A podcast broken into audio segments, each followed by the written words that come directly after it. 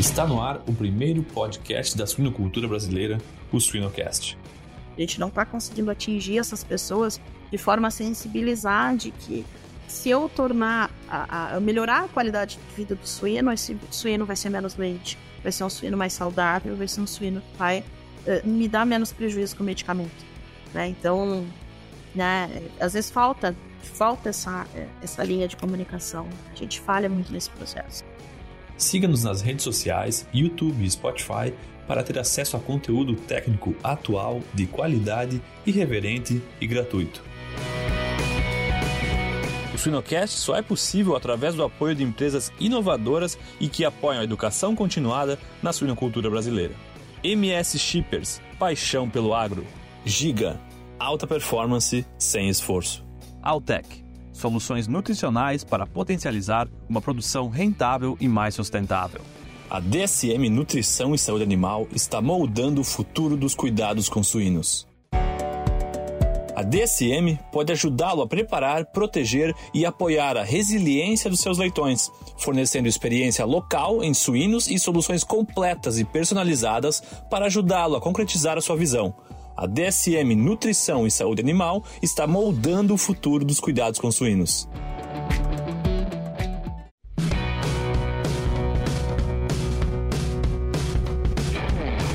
Bom dia a todos. Sejam muito bem-vindos ao mais um programa do nosso SuinoCast. Meu nome é Guilherme Brandt, sou host do programa. Esse que é um programa dinâmico, um programa democrático, aberto, e eu sempre falo com uma gama, uma gama intensa aí de imensa de profissionais da área e também não profissionais não da área, né, de áreas afins. E eu falo que nossos espectadores são que a gente tem tido feedback são produtores, são profissionais da área, é, são alunos, professores, é, veterinários, futuros veterinários e profissionais diretos da, da nossa área agro, acadêmicos, é, consumidores e importante também não consumidores. Então, é um grupo bastante amplo. Eu tenho escutado vários podcasts e é interessante as, as abordagens que, que, é possível, que são possíveis fazer dentro dessa área que é riquíssima. Eu estou aqui hoje com a Rita Albernaz Gonçalves. Seja muito bem-vinda, Rita, ao nosso programa. Fica muito à vontade. É, o programa é teu. E, e, fazendo aqui a apresentação da Rita, ela que é médica veterinária, formada em Pelotas, é também com mestrado na Faculdade de Agronomia de Pelotas, em Nutrição de Aves. Ela hoje ela tem mestrado né, na, na, na UFPEL, doutorado na Universidade Federal de Santa Catarina, em agroecossistemas, e hoje ela, ela já foi docente no Cefet de Bento Gonçalves e hoje ela é professora no IFC é, em Santa Rosa do Sul, uma cidade fronteiriça aí entre Santa Catarina e Rio Grande do Sul. É, Ana, seja muito bem-vinda, fica muito à vontade para nosso bate-papo aqui. E eu fazendo essa, essa pequena introdução, é, eu deixo para ti também, para tu, tu se apresentar, Ana, é, Rita por Rita, quem que é a Rita, e, e o, que te levou a, a, esse caminho, a essa, essa tua jornada aí, desde 2005 na área, né? E quando a gente fala 2005 é antes de 2005, porque tem todo o período de decisão e o período de, de formação, né? Então eu gostaria que tu desse um pequeno relato a respeito da tua história e depois a gente entra na, na, na conversa mais quente. tá certo. Uh, Guilherme, obrigada pelo convite. É um prazer estar aqui com vocês e trazer um pouquinho da minha experiência, mesmo que, uh, vamos dizer assim, não tão grande assim, né? mas uh, que eu possa contribuir com, com o canal né? com, com, as pessoas. Eu acho que antes de mais nada, eu me defino como, antes de me definir como veterinária, eu me defino como professora. Eu acho que é, é o trabalho de professor é motivar, eu acho que é trazer as novas gerações à produção animal e tentar motivá-los a, a serem bons profissionais, a, a, a vamos dizer assim, é, é, meu trabalho é fazer com que os meus estudantes sejam melhores do que eu no futuro. É, então eu sempre trago essa, essa mensagem no sentido de não de menosprezo, mas de de que a nova geração sempre tem algo a incluir, algo a acrescentar e não a repetir muitas vezes no, os nossos erros. Acho que é importante a gente motivar isso e, e essa motivação começou comigo bem antes do mestrado, né? Eu sempre tive uma familiaridade com a docência e em alguns momentos da minha vida uh, dei aula, né? E, e naturalmente isso aconteceu na minha vida, né? Então, quando eu fiz o meu mestrado, eu já me encaminhei, né, para um trabalho ligado a isso. Eu inicialmente pensava em ir para a agroindústria, né, me, tinha a vontade de ir para a agroindústria, não foi possível, não tive a oportunidade. Aí fiz o mestrado né, em nutrição, que foi o grupo que me acolheu lá na, na, na UFPEL, foi o grupo onde eu me identifiquei, o grupo de avicultura, né, um grupo que eu tenho um carinho muito grande, professor Maier, professor Fernando Rutz, professor Marcos Anciuti, que são pessoas que eu tenho um carinho até hoje. É, com eles eu me incluí né, e consegui desenvolver um trabalho e aprender tudo que eu sei de avicultura, eu comecei com eles. É, então eu tenho uma gratidão e um, um, carinho muito grande por esses profissionais. E comecei a ter interesse por essa área lá. Né? Até hoje eu desenvolvo trabalhos com avicultura e, e carrego muito do, da minha formação de pelotas. E aí a docência veio naturalmente, né? Eu comecei como uh, professora substituta no Cifet, e no, desde lá não parei mais de dar aula. Né? Então, tive outras experiências, tive experiência no, numa escola técnica em Nova Petrópolis. Então, sempre dei aula, de alguma forma. Né? Sempre tive muito, uh, envolvida. E aí, entrei em 2010 no Instituto Catarinense, que estou até hoje, né? Então, a docência uh, faz parte da minha vida, né? Sempre me identifico antes como professora. E a veterinária me trouxe essa alegria de trabalhar com os animais, e, e no bem-estar animal eu descobri a minha área de vocação, assim, foi aquele start de dizer, é isso que eu gosto, é isso aqui que faz sentido para mim, né? Dessa forma eu consigo entender os animais e consigo entender que a gente pode fazer algo diferente. Então, foi nesse momento, foi com o grupo do LETA na UFSC, né, com a professora Maria José, que Maria José Hetzel, que foi quem me despertou esse conhecimento, esse lado de, de Uh, podemos pensar diferente a produção animal, podemos pensar no animal como um ser senciente que é capaz de interagir com o meio e, e, que o meio faz influência na vida dele, né? Aquilo ali. É importante a gente se preocupar com o bem-estar do animal durante a, a, o abate dele, mas sobretudo na qualidade de vida dele. E às vezes a gente esquece um pouco desse lado de que o animal precisa ter uma qualidade de vida. Então foi esse grupo, né, o grupo do Leta, que me despertou esse lado do bem-estar animal e, sou muito grata, muito feliz por ter conhecido isso com eles, né? de ter trabalhado com a professora Maria José e com, a, com os outros professores também, professor uh, Pinheiro, né, e outros profissionais também que, que estão lá. Então, para mim, é, fui feliz em encontrar pessoas boas nos, nas diferentes áreas que eu atuei. Sabe? Isso construiu um pouco da minha experiência, construiu meu caráter, construiu o que eu trago hoje para a sala de aula vem também dos ensinamentos que eu recebi desses, desses grupos, que antes de veterinários e agrônomos são bons professores. Né? São pessoas que trouxeram uma mensagem para mim. Legal. bom, começamos muito bem aqui. Eu, eu anotei algumas coisas e, e, e, vou te perguntar um desafio. Né? É, tu começou falando que o, o tu, a tua caracterização é, é professora, né? Como, como grande é, desafio aí de motivar as pessoas. E, e, e trouxe aqui o, o, Fernando Putz, o Maier, o Ciuti, a, a, Maria José e o professor Pinheiro como grandes exemplos, né? E, e, e quando fala que teus estudantes, o, o, teu desafio é que teus estudantes sejam melhores que tu, é, esse é o, é o, grande desafio nosso, de, de repassar a informação e repassar aquilo que, até para a sociedade e, e para a classe acadêmica mesmo. E hoje, é, algumas pesquisas indicam que a nossa geração hoje está vindo, é, pela primeira vez, é a geração que, os, que a geração anterior é, sabe menos que a geração que está mais velha. Né? Então, esse, esse, esse é um grande desafio. E aqui fica uma pergunta, é, um curioso da, da área de academia, né? Como que alguém que, que tem um grande desafio de motivar e, e, e esse desafio de, de, tornar as pessoas melhores, né? como fazer isso trabalhando aí com a ansiedade das, dos alunos, né? E com a, com a sensação de que, de que conhecimento está muito fácil e, e, que se sabe muito, né? Quanto o professor, pô, o professor está de novo na sala, e eu te tirei de dentro da sala hoje para a gente ter essa conversa. Sim. Mas, e, e, essa tua gratidão aos professores, né? Como, como lidar com esses, esse jogo de valores e, e, e, colocando na balança não só os valores, mas o, o, próprio conhecimento, né? Como motivar e como que tu alcança esse teu sucesso aí de motivar e de tornar as pessoas melhores do que tu. Olha, uh, o tornar as pessoas melhores é, é, aquela ideia do semeador, né? Uh, acho que na, quando a gente, nas catequeses a gente ouve né, a parábola do semeador, que ele semeou em vários terrenos e às vezes um terreno fértil vai lá e, e brota, né? Então nem sempre a colheita é, é, é, é total, né? Claro que a gente se esforça.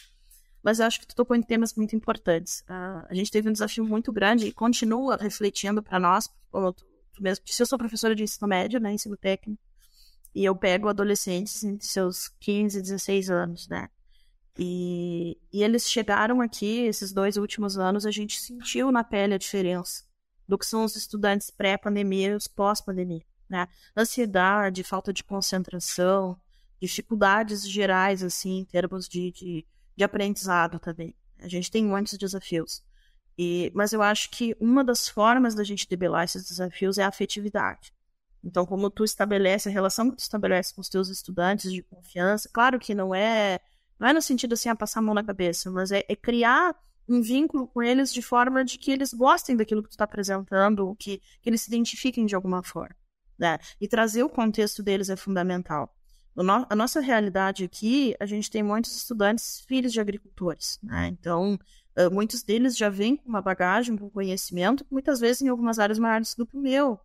Então, é presunção minha achar que eu vou dar uma aula, por exemplo, para produtor de leite melhor, às vezes, do que o pai dele na prática. Claro que eu posso trazer informações novas que muitas vezes o pai dele não acessou. Mas ele não é um, um, um estudante que veio zerado, ele não veio, ele não veio uma folha branca sem nada, né? Ele vem com uma bagagem. E trazer essa bagagem, às vezes, é trazer o componente efetivo, trazer uh, a, a, realidade deles para a sala de aula. Então, isso é importante, trabalhar isso. A gente está numa, numa, vamos dizer assim, num momento em que a gente é inundado de informações o tempo todo. Então, as redes sociais, a, a, vídeos, imagens, a gente é bombardeado. Isso faz com que a gente seja mais ansioso, mais imediatista, tem dificuldade de, de, de se concentrar.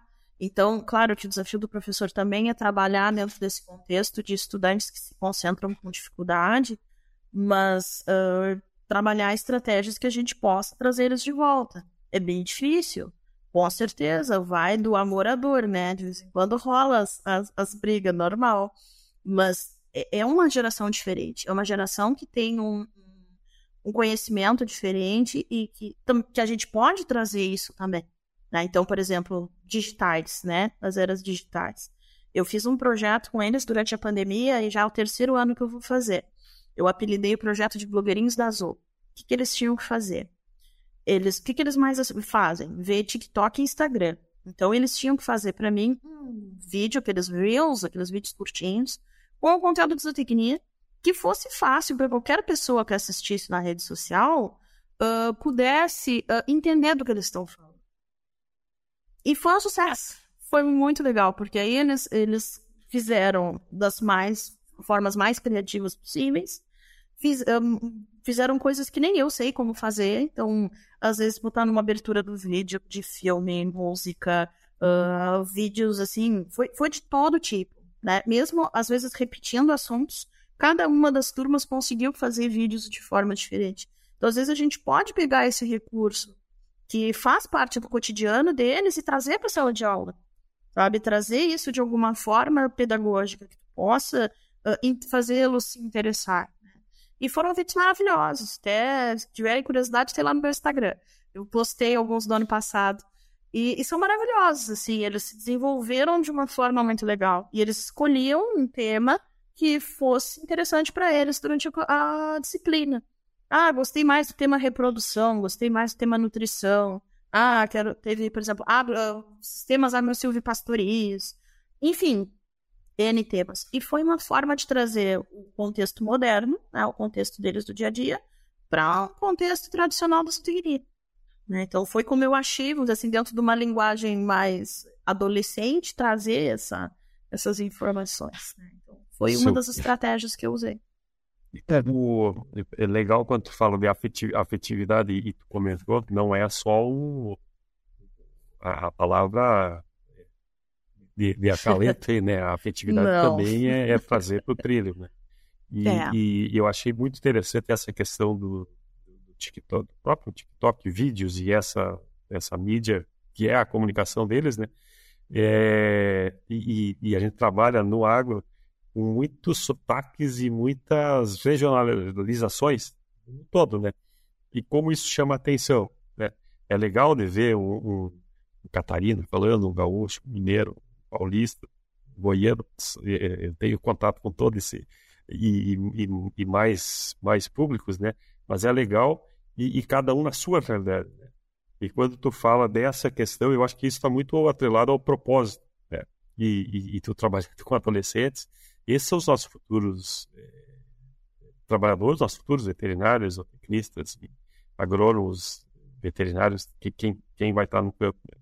Muito legal, vou já já já vamos é, assistir aí e, e, aprender, porque a gente sempre aprende, né? Eu acho que a questão da extensão, ela é muito rica, ela é muito rica e, e, tu comentou aí, são, são pessoas que vêm com uma certa formação informal, né, de casa, e como transformar isso, e eles têm experiência, né, prática, como transformar isso em uma, na, na, na academia em si. E, e, e, nesse, nesse, nesse mesmo caminho aí, Rita, é, tu tens aí o, o, o adolescente, que curso técnico agro, né, e, e tu tem também o pessoal da, da, da universidade, né? Que é outro, outra categoria. Às vezes elas se mesclam muito, né? É, eu, eu, tive a oportunidade de trabalhar com vários técnicos e, e pessoas da, com formação superior e, e, a gente vê como, como tem uma riqueza muito grande nesses públicos, né? É, como, como que é lidar e, e quais as experiências que tu pode trazer de um para outro ou essa essa mescla né, de exemplos que pode ter. Tu já deu um baita um exemplo aqui da, na questão da comunicação, né? Mas como usar isso na formação dos dois públicos distintos aí, aquele que vai sair com o segundo grau e o, e o grau acadêmico. Claro, no grau acadêmico, né, a graduação, eu trabalho também com a graduação. Aí, nesse, na graduação da agronomia, eu trabalho mais as disciplinas finais ali, avicultura e suinocultura mesmo, né? Já trabalho com os que estão se formando estão no final da graduação. Então já é um contexto diferente, já é uma maturidade diferente. Né? Essa, essa mescla do ensino médio com o ensino superior eu percebo mais nas fases iniciais do curso, quando eles estão ingressando, que é o nosso caso agora com zootecnia, né? Que a gente vai começar. A gente começou esse ano o curso de zootecnia. Uh, mas nos, nas finais, assim, eu percebo, eu tento trabalhar mais uma questão de, de trazer artigos científicos, de trazer material que está sendo publicado recentemente, de trazer debates para a sala de aula, trazer, uh, às vezes, até questões polêmicas e, e confrontar eles, né? Então, uh, a, a, o bem-estar me dá essa possibilidade de confrontar e, e, tirar da zona de conforto, eu diria, né? Então, às vezes, a gente faz alguns, alguns questionamentos em sala que os alunos ficam parados, pensando, às vezes eh, nunca se questionaram sobre aquilo, né? Então eu sempre tento trazer uh, de forma a, a, trazer uma reflexão. Então, tenho experiências positivas também no curso superior, acho que, que a gente trabalha uh, bem no curso superior. Tenho alguns, tenho alunos bolsistas também do superior, né? E que a gente está fazendo alguns trabalhos de pesquisa a campo. E, e, trabalhos também. Vamos começar esse ano com um projeto de extensão também. Uh, aí ligado aqui da região, né, com os moradores aqui da Vila Nova, que é o bairro que a gente é o entorno aqui do Instituto Federal, né, que é um bairro de baixa renda. E, e a nossa intenção é trazer a avicultura colonial para essas pessoas, né, fazer um sistema consorciado. Então, a gente vai começar esse ano um projeto de integração. Então, claro, a, a, o ensino superior tem essa possibilidade de poder fazer projetos fora também, né? De, de, eles têm mais disponibilidade, são maiores, então a gente consegue trazer essas experiências. E a gente vai começar agora com o projeto Paz, né, que é aquele projeto de avicultura integrada com horta. Então, a gente vai começar agora, a gente teve um edital, foi aprovado o projeto. A ideia é a gente, é a horta é construída de forma de mandala, no centro fica o aviário. E aí a nossa ideia é achar um local para fazer o projeto piloto para estimular outros produtores a fazerem o mesmo modelo. Um modelo simples, não tem muito custo e que pode agregar valor nutricional para a dieta das pessoas e inclusive uma fonte de renda. Então, a ideia é a gente fazer esse projeto de extensão. E, enfim, como eu disse, né, ao superior a gente tem essas possibilidades de trabalhar de forma mais adulta, né, outras coisas, outros outros elementos. Eu vejo que a, a pesquisa e a extensão são fundamentais nesse processo. Né? Desenvolver nos estudantes o conhecimento científico e também a comunicação com os produtores ou as pessoas. É importante, né? A, o Instituto Federal, assim como as universidades, tem a missão pesqui da pesquisa, do ensino e da extensão, né, muito atrelada. Então, a gente desenvolver essas etapas né, é importante para a formação dos futuros agrônomos e isotecnistas, no nosso caso aqui do campus. Legal. E, e, e qual que é o qual que é a, o percentual de aluno que tu está tá falando com o pessoal, as pessoas que estão no final, né? Assim, que é no final da, da, da graduação. Qual que é a, o percentual de alunos que, que têm um interesse genuíno aí pela suinicultura e avicultura? Olha, infelizmente na agronomia temos poucos, não por, por insistência minha, mas eles são muito da vegetal. Hum. Mas tem, tem um grupo, assim, eu diria que talvez uns 10%. Sim, esse, esse é o recado e, e, e esse é um dos, pode ser um dos objetivos do programa aqui, né? Eu sempre que eu tenho é, a, oportunidade de falar, de fazer alguma palestra e o público ainda está em formação, todos nós estamos em formação, né? mas o pessoal que está na informação de carreira, eu sempre digo que tem muita oportunidade, né? tanto na avicultura quanto na suinicultura. Então, para os alunos que estiverem escutando, aproveitem, aproveitem, né? aproveitem essa, essa, esse flanco aí que está aberto. Muito bom. Tu, tu, fez vários comentários, comentários aí a respeito do bem-estar, da, desse desafio. E eu gostaria que tu compartilhasse um pouco dessa tua experiência, dos teus trabalhos, né? É, falando um pouco aí da etologia, falando um pouco do, bem-estar, da, da do, dos desafios, né? O, como que tu, que tu tem visto isso, né? É, existem, já existem é, legislações a respeito de, de, de instalações, de, existem é, legislações a respeito do transporte, tem as boas práticas a respeito da produção e do combate do animal, né?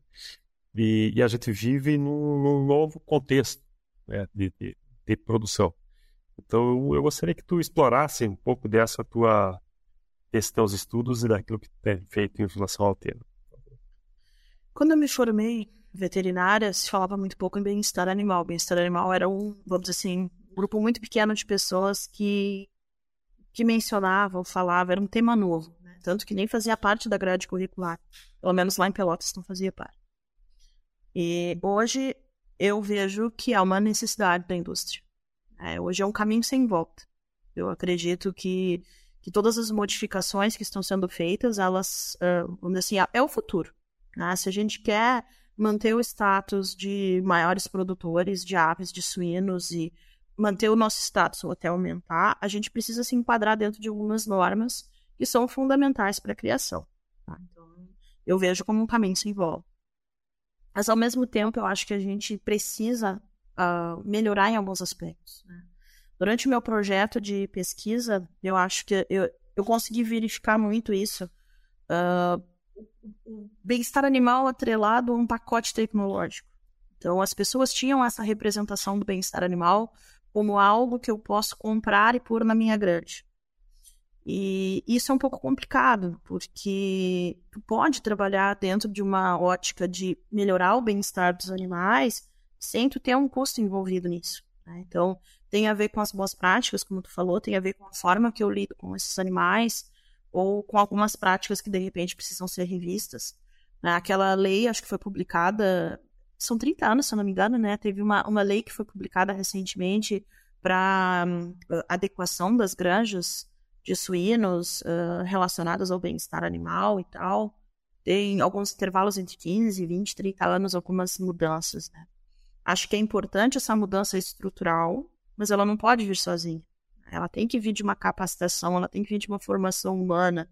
Essa formação humana, tanto dos profissionais quanto dos uh, produtores em si. Né? Então, essa questão, como eu disse, que vinha muito do pacote tecnológico, do eu posso comprar o bem-estar animal, uh, não é bem assim que funciona. Né? Então, a gente tem que mostrar para as pessoas ou fazê-la entender que os animais são seres sencientes, que precisam de sistemas ergonômicos para eles, óbvio, de um ambiente adequado, mas que algumas práticas que a gente faz, a gente precisa rever. Por exemplo, uma das coisas que eu vejo que é um, dos maiores problemas de bem-estar nas granjas é a minimização da dor. A gente tem muitos processos, inclusive na suinocultura, que são dolorosos e que a gente não, muitas vezes, uh, abre mão de, de usar alguma medicação analgésica, por exemplo. Né?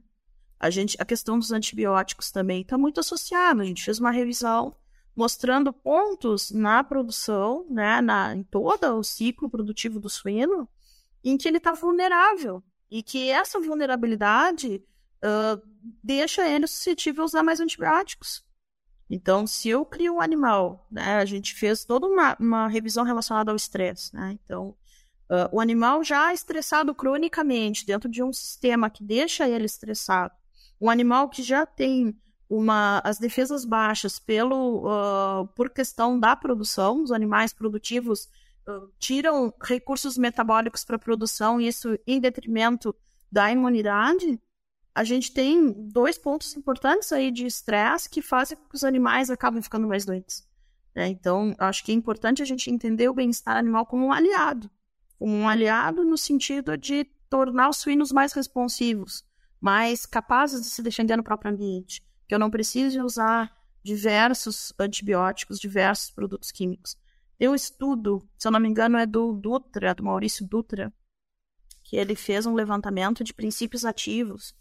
Uh, se eu não me engano, um suíno é um, exposto a pelo menos, em média, sete princípios ativos de antibióticos durante sua vida e passa 73% da vida dele recebendo antibióticos aqui no Brasil. Isso é muito sério.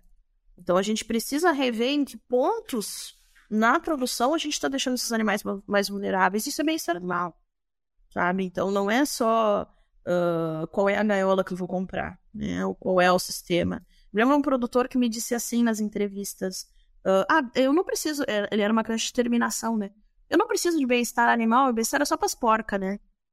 Então ele, na cabeça dele, era só isso. Teve um outro que disse que também frases icônicas, né? Uh, esse tal de bem-estar, né? Como se fosse uma pessoa. Esse tal de bem-estar é, diz para prender as vacas e soltar as porcas. Então era prender as vacas no compost barn e soltar as vacas na as porcas na gestação coletiva. Então tá faltando essa comunicação, né, da academia com o produtor, não tá chegando essa informação com clareza, né? Ele está entendendo que trabalhar dentro de normas de bem-estar é gastar mais dinheiro. Então, a gente a está falhando nesse processo, me coloca como parte do processo.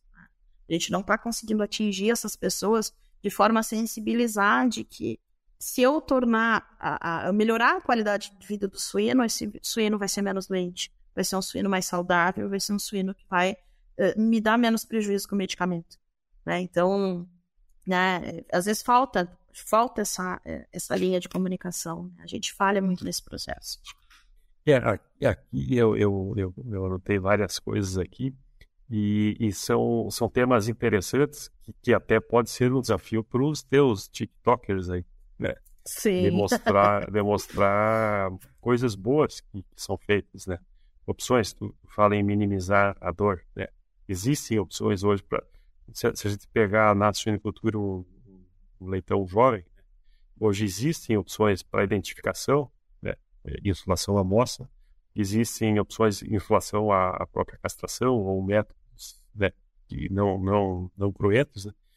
E, e, tem um desafio, ainda temos um desafio grande com relação ao corte de cauda ou, ou as lesões que podem ocorrer cortando ou não cortando, né? Os, os próprios enriquecedores ambientais estão tem, tem, tem coisas interessantes para mostrar, né? E, e, e, quando tu fala também da, da própria produção de antibióticos, de coisas, e, e tu, tu é uma craque da extensão, né?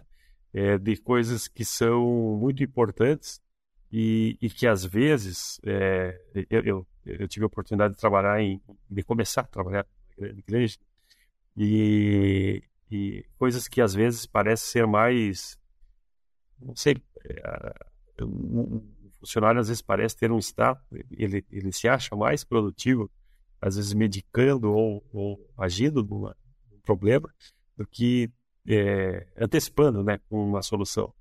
Então, a velha questão do colostro, da colostragem, né, do atendimento ao parto e do primeiro momento ali, o quanto que isso é importante e quanto que isso reduz e, e cria a imunidade para um longo tempo, né?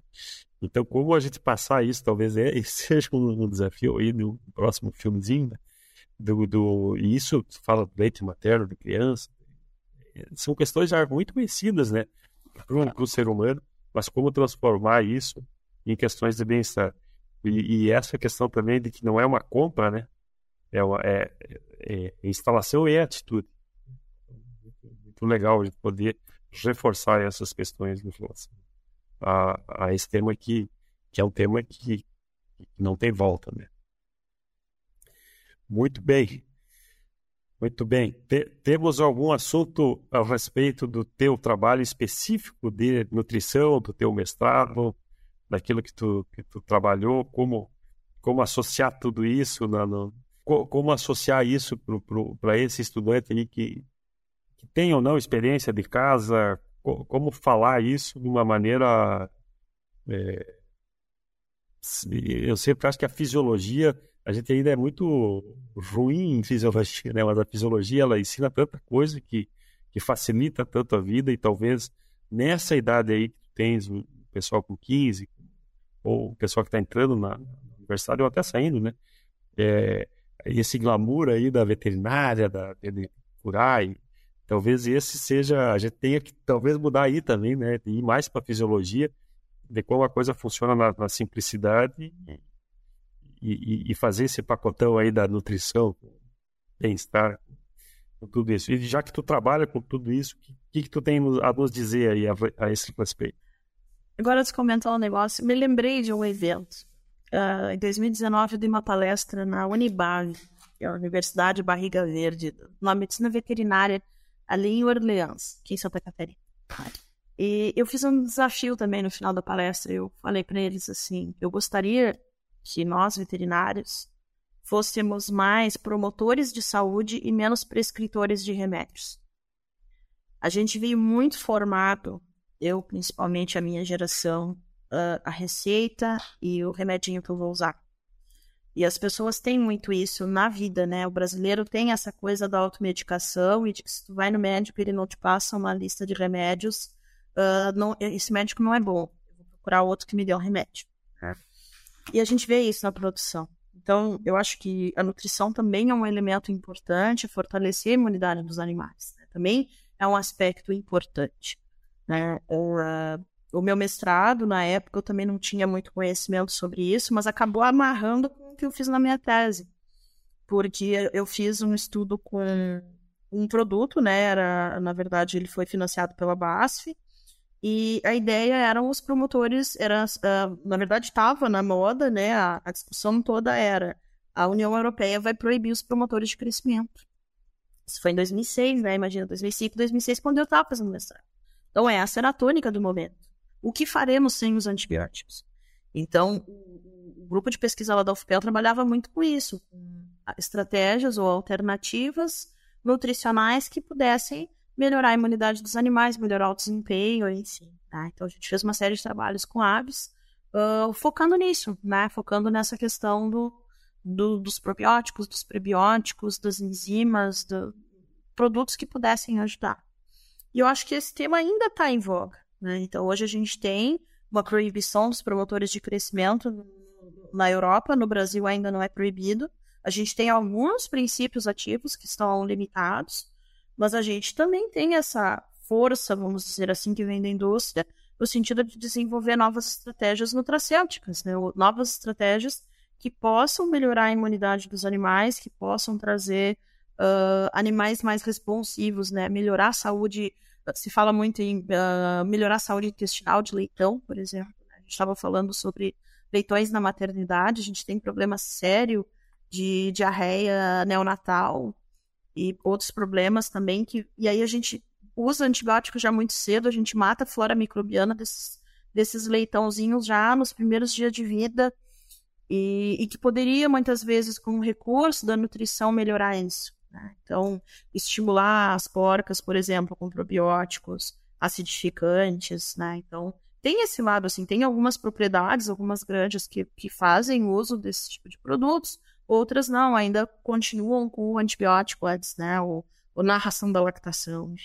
São algumas estratégias dentro da nutrição que a gente pode melhorar. Então, acabou que o meu mestrado meio que amarrou com isso, né? A gente não teve resultados na época, assim, muito promissores com o produto que a gente testou, mas a intenção era essa, era a gente tentar achar uh, um substituto, algo que se assemelhasse aos efeitos dos, dos promotores dos antibióticos, né? Então, uh, o grupo trabalhava muito na época com isso. E eu vejo que hoje ainda tem pesquisas nessa área, né? Ainda não tem uma, uma, uma definição muito grande, talvez porque não seja um caminho único. Eu entendo que, por exemplo, né, voltando à questão do antibiótico, só a biosseguridade da granja não é suficiente. Né? A gente precisa pensar na nutrição, a gente precisa pensar no bem-estar, a gente precisa. É um, é um problema sistêmico. Né? Então, eu tenho N frentes, eu não consigo resolver com uma fórmula mágica. E às vezes a gente tem essa, essa ideia equivocada de que a gente vai resolver com uma fórmula mágica. Eu acho que a nutrição é um pilar importante de estudo, é um elemento importante que pode trazer soluções ou alternativas importantes, principalmente para a melhoria da saúde intestinal dos animais. Né? De, de, de tornar esses animais mais, uh, mais responsivos imunologicamente. Acho fundamental o papel da nutrição nisso. Já pensou estar no top 1% da suinocultura? Acesse academiasuina.com.br e invista no seu conhecimento. Suinocast só é possível através do apoio de empresas inovadoras e que apoiam a educação continuada na suinocultura brasileira. Seva, sempre com você, além da saúde animal. Biodevá, resiliência por natureza. IPRA, construindo imunidade para um mundo mais saudável. E se a sua produção fosse mais rentável? As tecnologias nutricionais da Altec potencializam a produtividade dos suínos de forma sustentável e maximizam a rentabilidade do seu negócio. Acesse nosso site www.altec.com.br e saiba mais.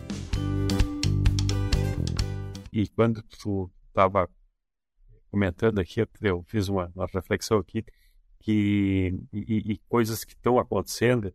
É, quando tu falou lá do, do da lei, né, da, do bem-estar animal, existem, existem é, documentos públicos firmados pelas grandes empresas do Brasil é, até 2025, até 2026, muito próximo a essas datas, a, a migração das. É, do, fala em bem-estar, é, associa muito a, a fêmeas é, em baias, né? E esse, esse é um processo que está andando. É, granjas novas já construídas nesse modelo e muitas granjas em, em, em adequação. E, e aí, aí tu, comenta dessa questão da nutrição, sanidade, é, tem, tem todo um novo sendo construído que são boas práticas de produção para esse novo. Então, a, as fêmeas que antes estavam em, em box e que elas se levantavam espontaneamente é, em momentos para se alimentar, para tomar água, ou para fazer alguma prática passada do, do macho dentro de uma gestação. Hoje, no conforto do bem-estar, tem muitas fêmeas que dormem, que, que, que, ficam deitadas por muito mais tempo. Então, é, é, e, e, tem várias coisas novas acontecendo, muitas delas que ainda não foram perce, percebidas, né? Como, como uma mudança do, da, da própria etologia do, animal. Né? Então, é, aí tem um ramo muito grande em relação a a, a, a nutrição e sanidade nem se fala, mas em manejo, né, em boas práticas para esse novo.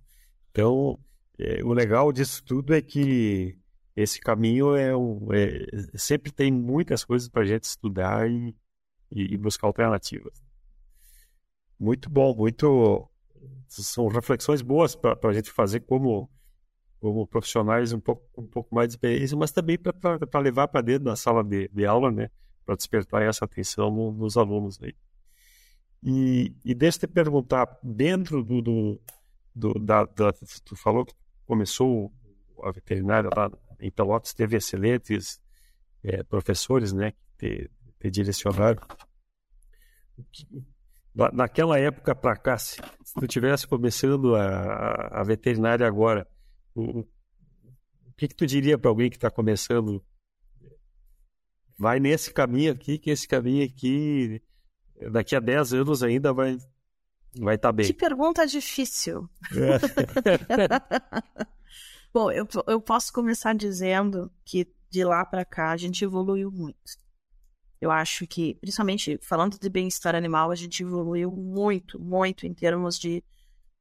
Inclusive de coisas que tu comentou agora, né? Das granjas e, e, e de se preocupar com isso. Passar a pensar sobre isso. Isso já é uma grande evolução. Né? Então eu vejo, assim, a, que, estamos quase 20 anos né, daquela época. Uh, a gente evoluiu muito. A gente cresceu, a gente começou a enxergar o animal além da produção. Acho que é importante se eu pudesse dizer alguma coisa para os veterinários de produção, é isso. Né? A gente precisa enxergar mais o animal e menos a produção. A produção é fundamental, é, mas sem o animal nós não temos produção. Né? Então, enxergar ele como um ser, como alguém que, como, vamos dizer assim, um ser que reage ao meio dele e que está, vamos dizer assim, tem capacidades e, e emoções básicas que, que influenciam na saúde dele, que influenciam na vida dele. Agora, o melhor caminho para o veterinário é que difícil, muito difícil. Primeira coisa que eu digo para meus alunos, se tu gosta muito de cachorrinho e gato, está muito feliz, não faça veterinário, tu vai ficar com pena. a gente vê muita coisa feia no veterinário, então tenha cuidado. Mas assim, no geral, acho que eu diria para os veterinários isso, assim, uh, enxergar mais os animais, né? E aquilo que eu disse antes, somos promotores de saúde e não prescritores de medicamentos. Então, buscar cada vez mais uh, formas de medicina que sejam integrativas, que sejam, uh, vamos dizer assim, que não precedam de medicação, mas que a gente possa trazer qualidade de vida aos animais, seja um suíno, uma galinha, um cachorro, não importa, né? Mas que os animais possam estar num conjunto saudável. vamos assim, pensar em todos os elementos que levam à saúde. A veterinária é basicamente isso, é promover saúde. Né? E acho que às vezes nos falta, porque a gente gosta muito de usar remedinho, é mais fácil de prescrever. Então a gente precisa disso. Cada vez mais veterinários capazes de enxergar o todo e de, de pensar em estratégias uh, que não necessariamente precisam de, de medicações. Legal. Estamos nos direcionando para o nosso fim aqui desse, dessa conversa. O tempo passa, né? Sei. E o, deixa eu, vamos para uma, uma conversa, um, final de chimarrão aqui. Que a, a, a Rita, fora da sala de aula, ou, ou ainda um pouquinho dentro da sala de aula, o, o, que, que, o que poderia nos, nos indicar para quem está escutando, Rita, um, alguma literatura, algum. A gente sempre falava que livro tu recomenda, né? Mas hoje tem tantas opções, livro, filmes, alguma algum alguma mídia aí que possa recomendar, não não necessariamente na veterinária, mas como formação pessoal que tu possa nos nos indicar. Eu gosto, vamos dizer assim, vou dar duas recomendações. É, livros, tá? Eu, fi, eu fiz essa recomendação no outro vídeo, mas eu acho que cabe. O Sapiens, a trilogia dos livros os Sapiens são muito boas. E o Homo Sapiens, o Homo Deus e o 20 Lições para o Século XXI. São três livros muito bons, assim, que uh, valem a pena não no sentido só do, do, dos animais, mas de pensar a humanidade. Eu acho que são muito bons. Uh, outra mídia que eu acho importante aí, aí agora é ao lado professora, tá? Tem um filme que eu gosto muito, que é. Ah, como é que é o nome das estrelas? Ah, eu, vou me... eu não vou lembrar do nome. Acho que é Como Estrelas no Céu, não, não sei se é esse o nome. Mas é um livro, é um filme da Netflix, que é um filme indiano, que, que o estudante é, é, é, vamos dizer assim, é um menino que ele não se adapta na escola, não tem jeito nenhum de, de, de aprender, e aí o professor descobre que ele tem dislexia, e a partir dessa descoberta ele começa a, a desenvolver o menino. Né? E o menino é artista e, e desenha lindamente, aí ele começa a despertar outras coisas na criança e mostrar que ele é capaz, né, dentro das limitações dele acho que é como se eu, depois, se vocês quiserem, eu mando o nome, mas eu realmente me fugiu. Tem na Netflix, é um filme indiano, é muito bom, é, é bom para futuros uh, docentes, tá? Uh, entender que a gente tem diferentes saberes, diferentes formas de interpretar o mundo. E fora eu gosto de música também, mas enfim.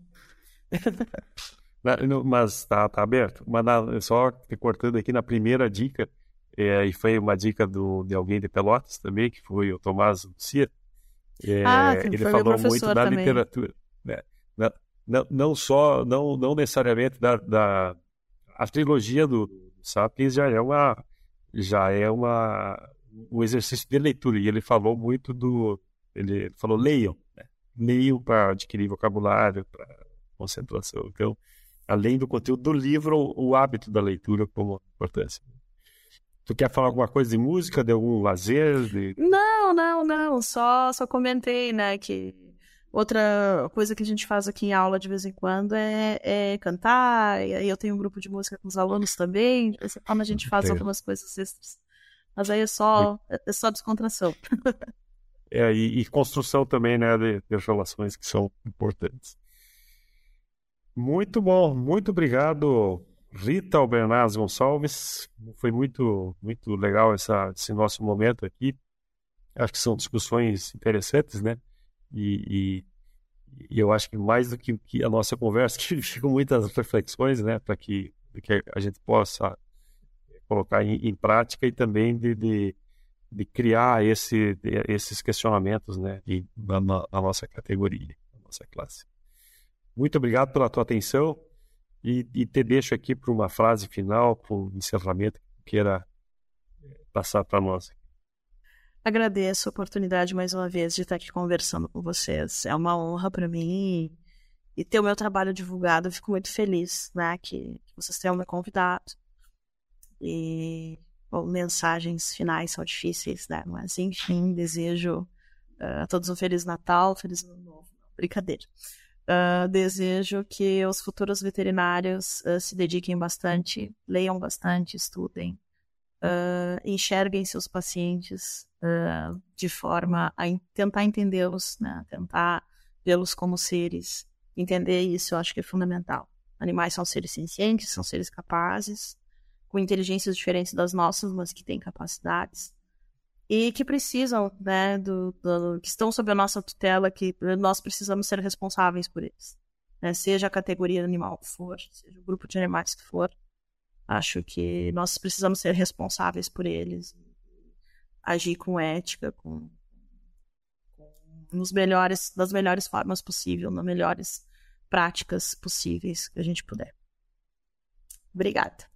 Tá legal, obrigado. Estamos encerrando aqui a nossa edição do Sinocast com mais é, com a participação da professora, a doutora Rita Albernaz Gonçalves, que nos trouxe é, lições experiências aqui em relação à extensão, em relação ao bem-estar animal, à nutrição, etologia, uso de antimicrobianos e o, e o cuidado específico do indivíduo como indivíduo na produção e, na, e, e nas nossas cadeias. Obrigado pela atenção de todos aí e a gente se vê no próximo episódio. Abraço a todos.